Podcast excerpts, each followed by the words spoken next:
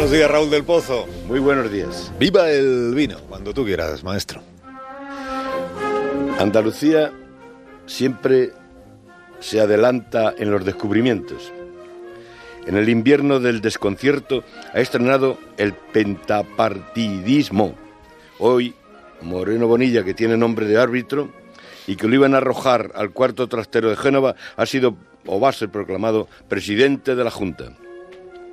El socialismo ha ingresado en el Hospital de las Cinco Llagas. Dice Jorge Fustos que el Parlamento se llama Hospital de las Cinco Llagas y las Cinco Llagas son PP, PSOE, Ciudadanos, Adelante Andalucía y vos. Teresa Rodríguez, con empaque de valladera, anuncia que van a rejonear otra vez a los jornaleros y que ha llegado el niño de las pistolas con los trillizos reaccionarios. Según Adelante Andalucía, los herederos de Franco vienen a lamerle las botas a los señoritos y a los banqueros.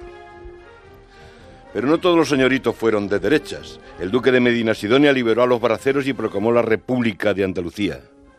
Está muy contenta la Virgen del Rocío. Hice la copla que como es tan alta, se le ven por debajo las naguas blancas.